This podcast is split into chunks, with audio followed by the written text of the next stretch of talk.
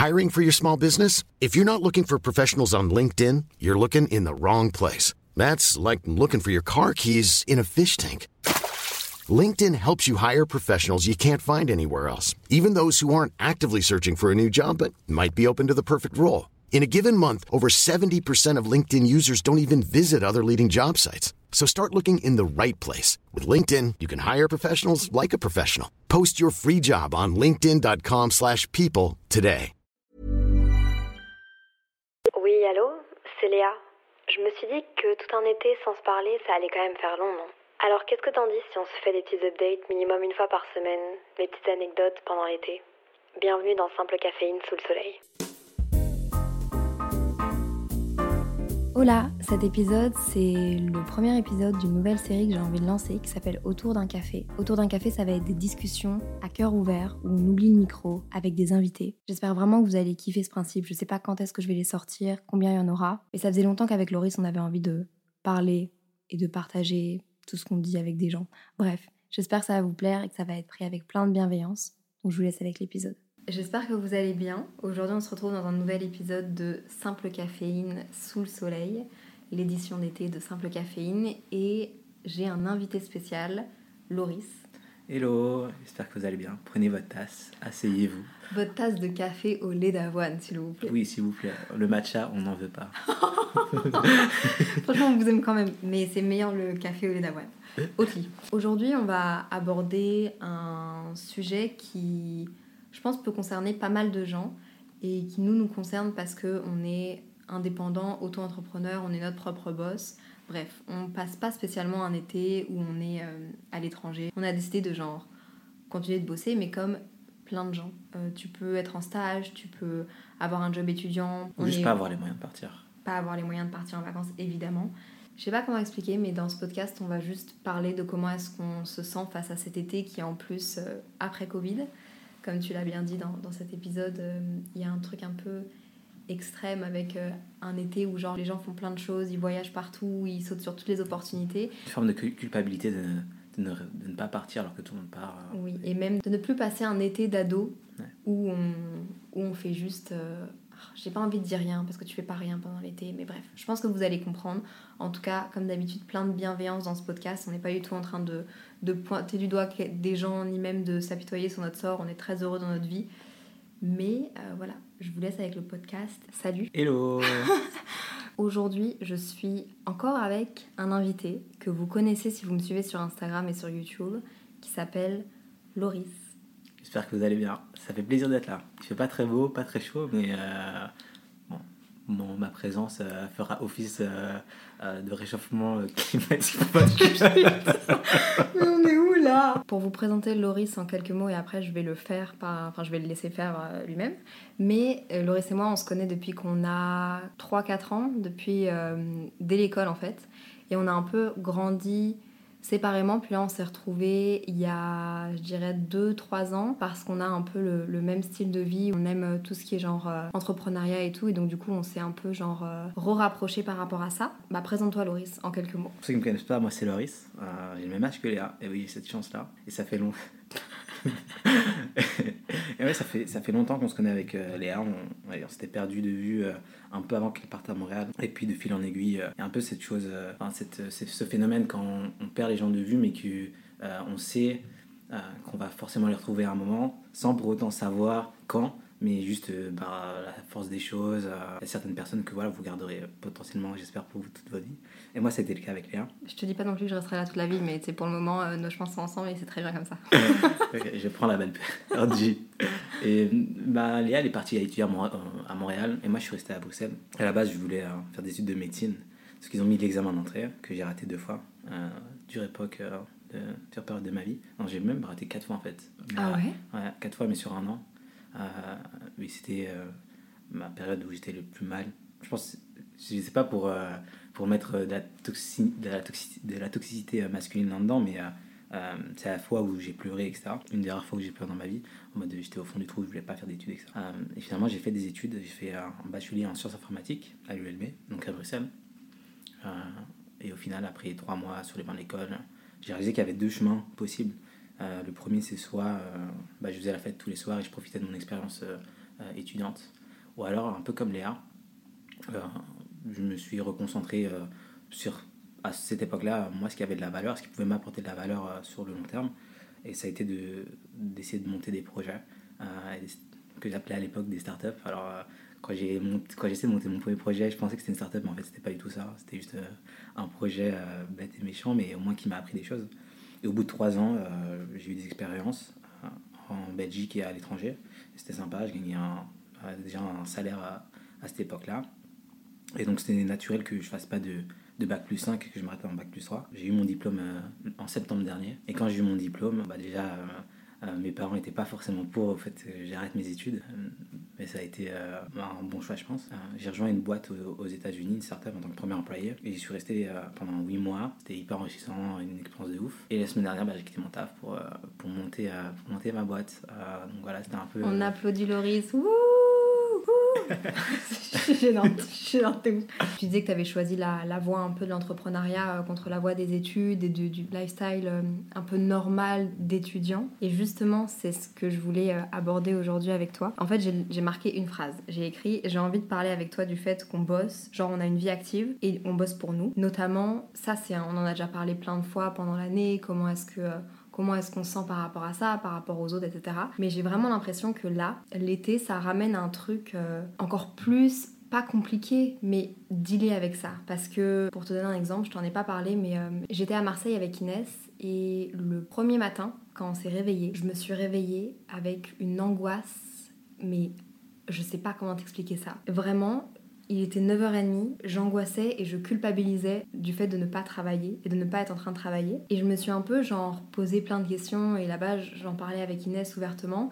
Et je pense que l'été rajoute un... On a de la chance dans notre lifestyle de pouvoir genre partir où on veut, travailler où on veut, on fait nos propres choix.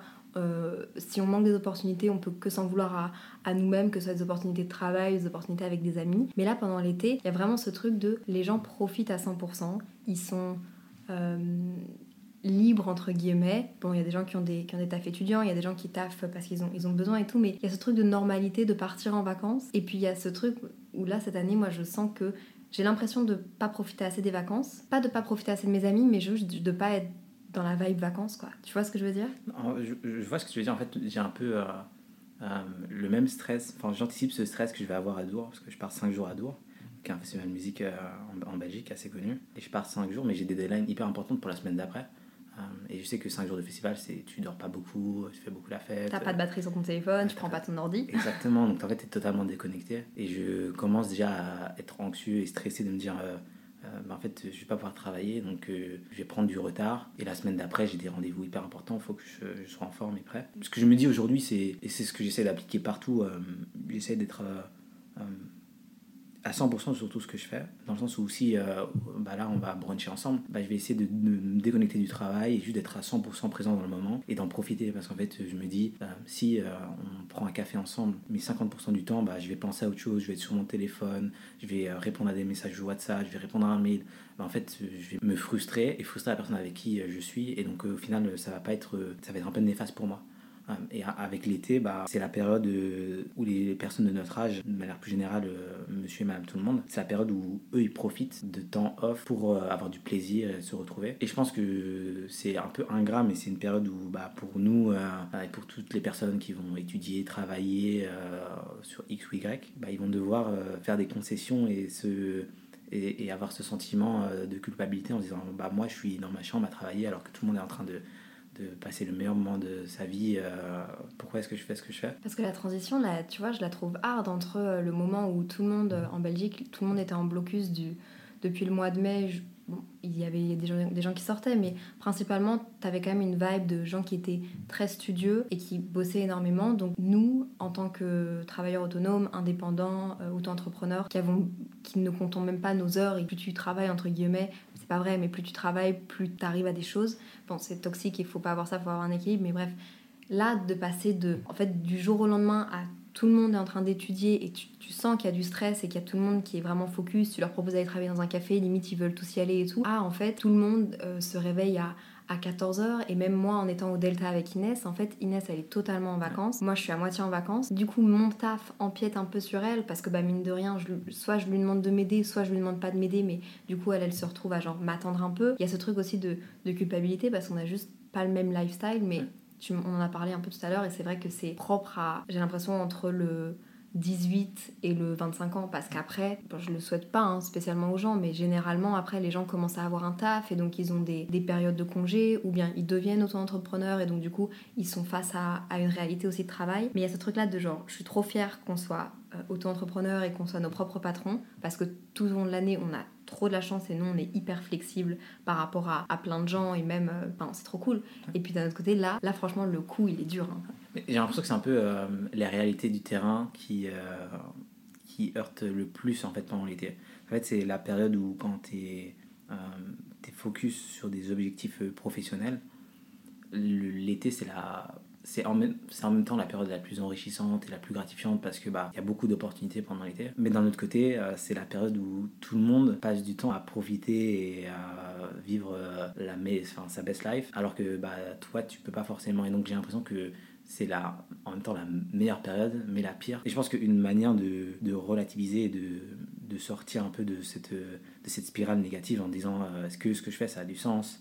Euh, pourquoi est-ce que je fais ce que je fais? Pourquoi est-ce que je suis pas euh, sur une Vespa en Italie avec ma meilleure amie? Enfin, ah, tout, ce genre de choses. Je pense que c'est juste prendre du recul et voir la de big picture, tu vois, genre la, euh, l'image à long terme de pourquoi est-ce que tu fais ce que tu fais mm. euh, et de recentrer sur l'importance euh, de ton travail et de, ta passion. Et si tu es intimement convaincu que tu fais les bonnes choses et que tu les fais pour les bonnes raisons, en fait, c'est dur sur le moment et c'est la réalité du terrain, du daily grind, tu vois, quotidiennement travailler et c'est pas tout beau, tout rose. on a souvent tendance à idéaliser la vie d'entrepreneur ou d'influenceur, mais au final, bah, c'est quotidiennement créer du contenu et se pousser à une certaine forme de performance. Et donc c'est juste de se dire, bah, euh, moi aujourd'hui, euh, je suis Léa, euh, dans six mois, un an, deux, deux ans, j'ai envie d'être, d'avoir atteint ABCD. Et donc aujourd'hui, bah, je travaille vers cette vision et vers cette mission qui m'est propre. Enfin, en tout cas, c'est moi ce que j'applique pour moi et c'est ce qui marche pour moi. Hiring for your small business? If you're not looking for professionals on LinkedIn, you're looking in the wrong place. That's like looking for your car keys in a fish tank.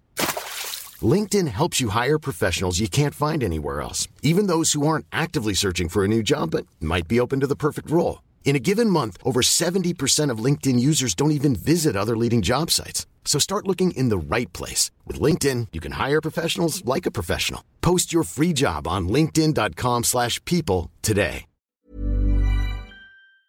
Donc, euh, bah, j'espère que ça marchera euh, pour d'autres, mais c'est ce que je me dis. Mais en, fait, en, parlant, là, je me rends compte d'un truc que j'avais occulté totalement même. En fait, c'est le premier été où je me retrouve à, entre guillemets, ne, ne, rien faire et à ne pas être en vacances. Je vais m'expliquer. Quand je suis partie euh, bah, à 18 ans, donc le premier été après le bac, après la réto et tout, à 18 ans, je savais qu'en septembre, je partais à Montréal. Et donc du coup, mes vacances, je, les avais passées un max à Bruxelles et à Lille avec ma famille. Je savais que mes jours étaient comptés. Après ma première année à Montréal, je suis revenue trois mois à Bruxelles. Mon été, pareil, mon été était compté avec mes amis, avec mes proches, avec ma famille. Je m'en foutais de pas faire X, Y, Z de choses que je voyais sur Instagram ou j'avais même, j'enviais aucunement personne et en plus, comme j'avais plein d'opportunités ici vu que j'étais pas là le reste de l'année. Pareil, pendant toutes mes années à Montréal et toutes mes vacances. Et là, en fait, je suis rentrée de Montréal en septembre. C'est le premier été où je, je ne rentre pas chez moi quelque part tu vois, où je ne pars pas en vacances. Et donc il y a ce truc-là de. Parce que je pourrais, enfin, tu vois, on pourrait, toi et moi, se dire, on, on, part faire du télétravail ou on part en vacances et on part travailler ailleurs. Mais il y a ce truc-là de. Soit je sais pas pourquoi est-ce que je le, je, le fais pas.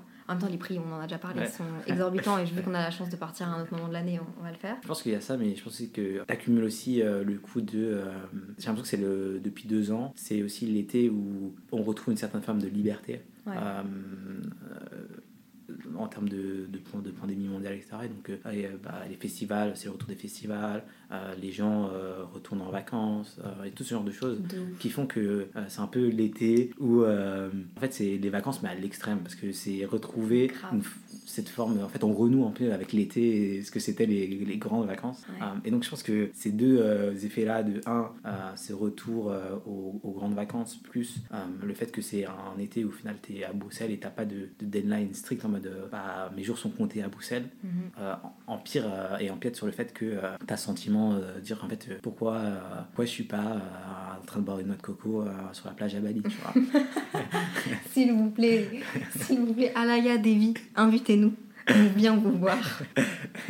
mais, mais en fait, je pense qu'une une, bonne manière de trouver solution à ça, c'est de s'entourer des bonnes personnes, en fait, euh, de s'entourer des personnes qui sont euh, dans le même mindset que toi et du coup qui connaissent euh, cette réalité-là du terrain et qui vont aussi passer leur été, euh, pas tout l'été, mais une partie de leur été à travailler et à se concentrer euh, sur leur objectif. Oh, c'est une manière de pouvoir discuter et relativiser avec des personnes qui te comprennent, en- entre guillemets. Ouais, non, non, je suis d'accord. Mais d'un autre côté, euh, la, la réalité des choses aussi, c'est que les. Et c'est pas du tout euh, pour dénigrer aucun style de lifestyle, parce que je pense qu'il n'y en a pas un qui est mieux que l'autre. ça correspond. On a tous des lifestyles différents qui nous correspondent et tout. Nous, c'est un choix et c'est comme ça qu'on aime notre vie. Donc on n'est pas du tout non plus en train de se plaindre et euh, bref. Mais mine de rien, la réalité des choses, c'est que.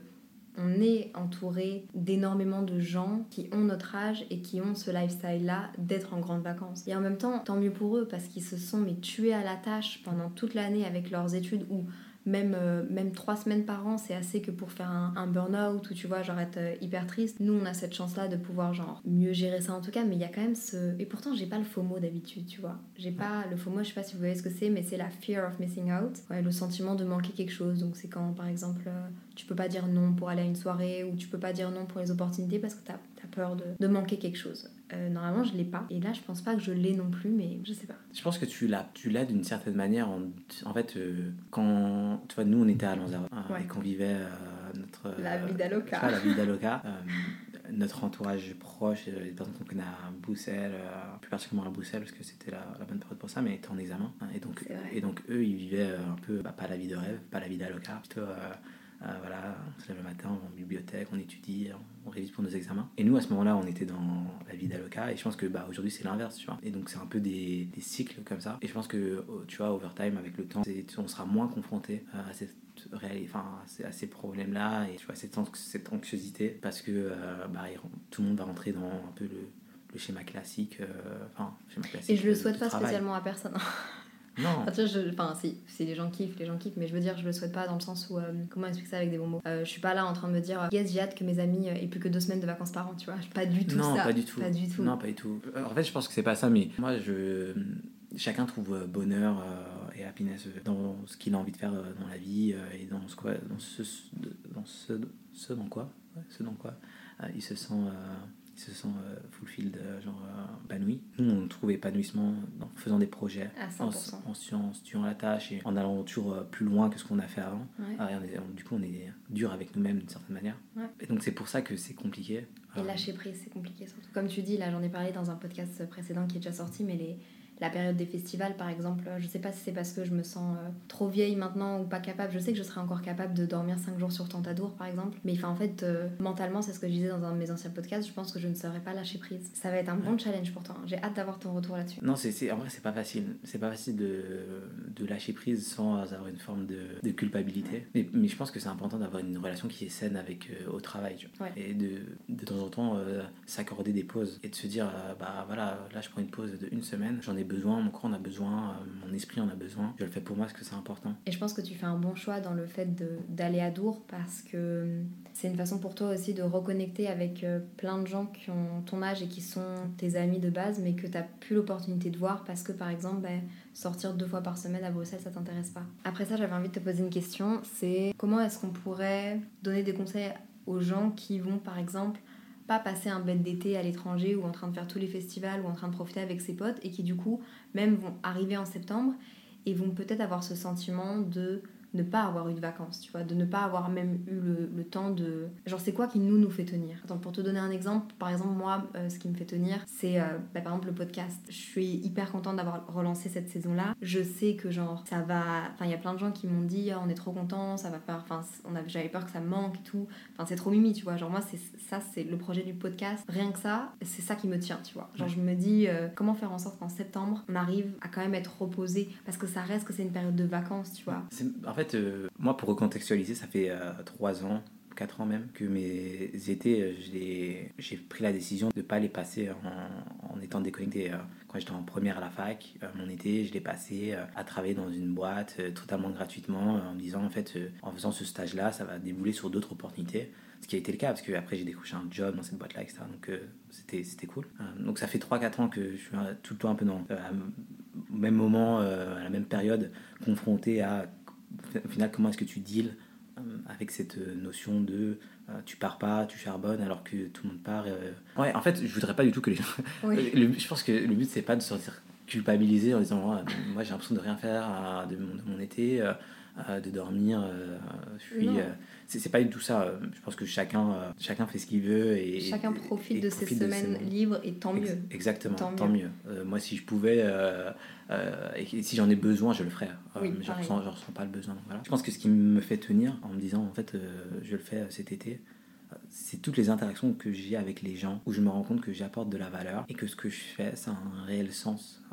Et c'est ça qui me drive en fait, à me pousser euh, cet été. Par exemple, la semaine dernière, j'ai discuté avec quelqu'un qui a 27 ans qui veut apprendre euh, de mon parcours, de ce que j'ai fait, etc.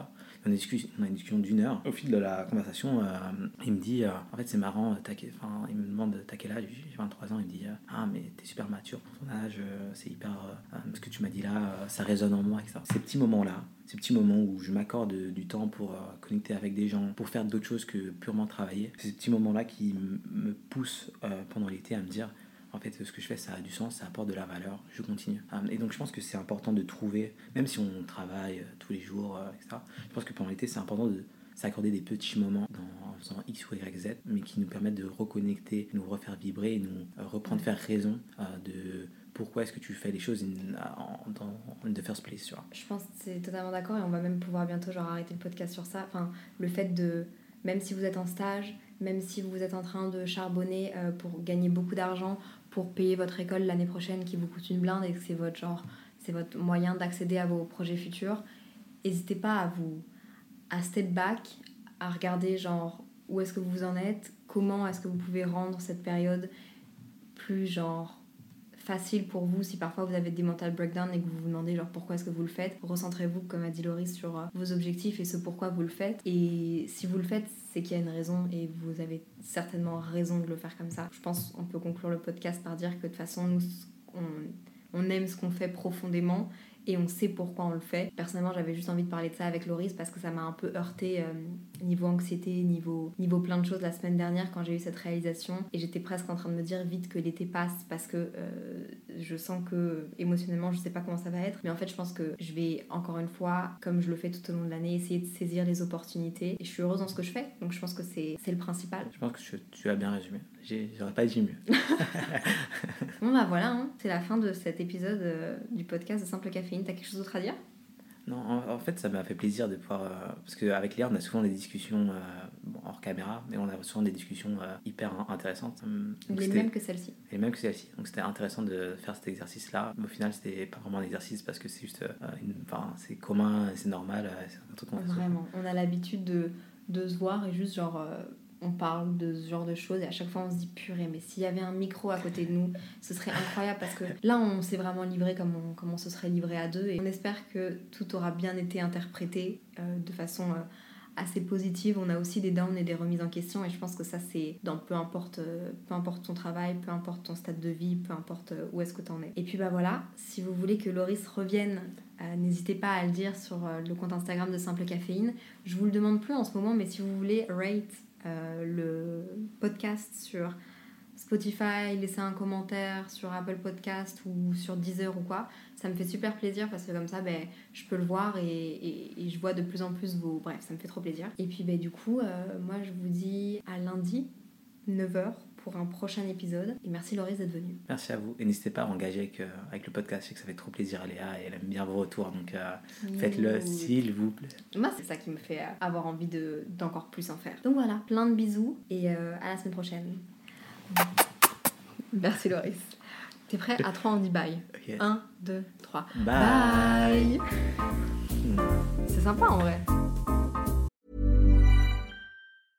Mom deserves the best, and there's no better place to shop for Mother's Day than Whole Foods Market. They're your destination for unbeatable savings, from premium gifts to show-stopping flowers and irresistible desserts. Start by saving 33% with Prime on all body care and candles. Then get a 15-stem bunch of tulips for just $9.99 each with Prime. Round out Mom's menu with festive rosé, irresistible berry chantilly cake, and more special treats. Come celebrate Mother's Day at Whole Foods Market.